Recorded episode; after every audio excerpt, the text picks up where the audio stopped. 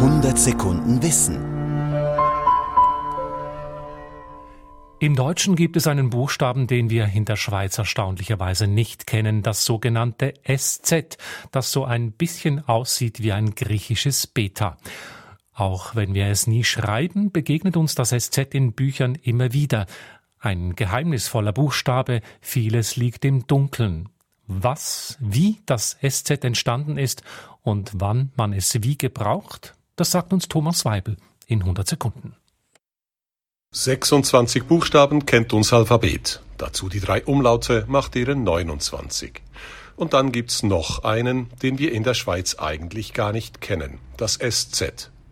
Bei ihm wird's schwierig, denn hierzulande kennen wir die Rechtschreibregeln nicht und selbst in Deutschland weiß man nicht so recht, wie er eigentlich heißen soll. Neben SZ spricht man auch vom Doppel-S oder vom scharfen S, vom Buckel, Rucksack, Dreierles oder Ringel-S. Klar ist, das SZ steht für den stimmlosen S-Laut, so wie in Weiß oder Fuß, und es ist eine Ligatur, also eine typografische Verbindung aus einem langen S, das Anfang des 20. Jahrhunderts ausgestorben ist. Bei der zweiten, rechten Hälfte des SZ aber ist Schluss mit der Klarheit.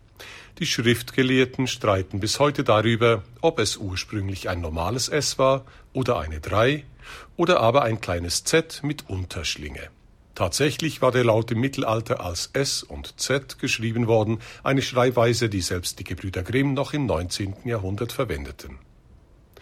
Auch mit den Regeln war es so eine Sache. In Sachen SZ gab es nämlich deren zwei. Benannt nach Johann Christoph Adelung, oder aber nach Johann Christian August Heise. Beides Lexikographen im 18. Jahrhundert und gänzlich uneins, wann man denn nun ein SZ und wann ein Doppel-S setzen sollte.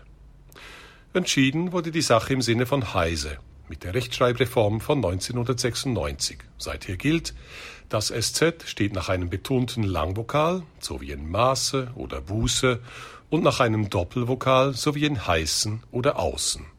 Nach Kurzvokalen dagegen, Masse, Busse, steht immer ein gewöhnliches Doppel-S.